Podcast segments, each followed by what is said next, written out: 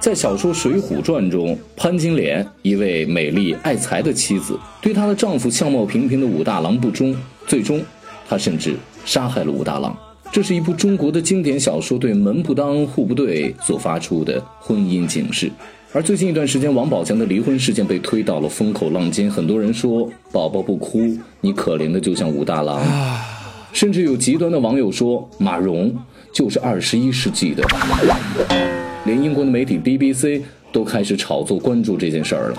而武大郎和潘金莲一张饼，他们做得圆，但是夫妻的生活就没有那么圆满了。今天我们来说一说武大郎到底卖的是什么饼。你好，我是韩非。韩非不是韩非子，谁听谁变瘦，谁转谁最美。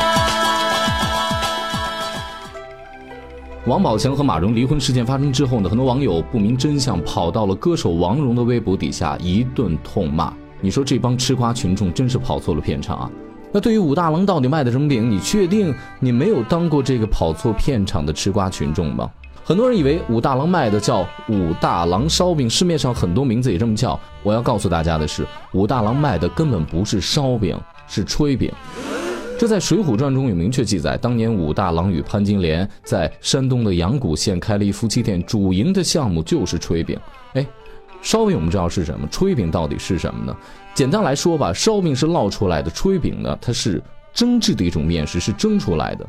在宋代，凡以面为食具者，皆为之饼；火烧而食者，呼为烧饼；水月而食者，呼为汤饼；蒸笼而食者，呼为蒸饼。而是蒸饼就是炊饼。那为什么把这个蒸饼又改成了炊饼呢？其实是为了避名讳，宫廷上下都把蒸饼唤作炊饼。这种叫法很快在民间也传开了。正因如此，大家对于武大郎卖的这个饼产生了一些歧义。到现在为止，真正卖炊饼的咱们见不着，但是卖武大郎烧饼的满街都是。但我在市面上经常见的这种武大郎烧饼到底是什么饼呢？其实就是吊炉烧饼。呃，主要是山东单县的一种美食，它是依附于单县羊汤而存在。因为单县的羊汤，哇，那汤特别的浓，在北京的齐鲁饭店，包括一些个山东餐厅里面都吃得着。汤极其浓，上头撒一点料，然后呢去这个腥膻味儿，同时呢它里面会有一些个羊肉、羊杂在里头，泡上这个吊炉烧饼是非常非常的好吃。可能是因为吊炉烧饼出自山东。有非常强大的民间基础，加之武大郎本身也是山东人，造成了大家的误会，认为武大郎卖的就是这种烧饼。其实这吊炉烧饼要比起武大郎卖的那炊饼的历史啊，并不长。这吊炉烧饼是上个世纪初的时候，到现在为止差不多一百年吧。吊炉烧饼跟一般的烧饼吃起来最大的区别，首先就是它吃起来外头那个脆的口感，它一定是嘎嘣脆的那种感觉。然后呢，有一种微甜的味道，有芝麻的香。然后里面呢是有一个空心儿的，空心儿是为了方便加一些羊肉啊什么进去。然后你吃在里面，它这个面是非常的酸软的，因为它发酵的还特别的好。给大伙儿简单来描述一下这个吊炉烧饼那个吊炉，说白了，其实就把一铁锅给它倒着搁过来之后，底下搁点炭。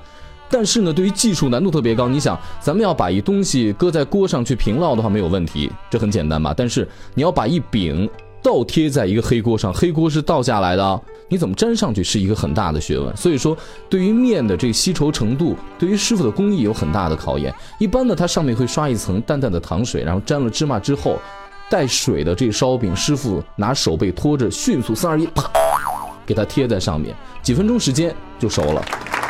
我试过好多回，有一回我都烫伤了，我依然没有贴成功，它依然还是掉了下，因为掉下来之后会直接掉在这个炭锅上面。所以说对这个饼的大小呢，就有一个严格的要求了，基本上在二十公分左右，二十公分贴在上面，然后呢，它同时能够达到酥脆的效果，也不会从上头掉下来。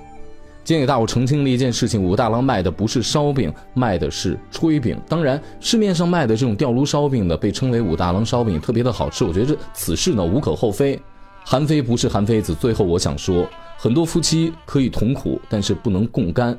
就像这一张饼一样，夫妻一起来做这饼店，饼容易做得圆，但是家庭生活却很难做得圆满。宝宝不哭，让我们祝福宝宝。疗好伤之后，咱们接着去卖炊饼，好吗？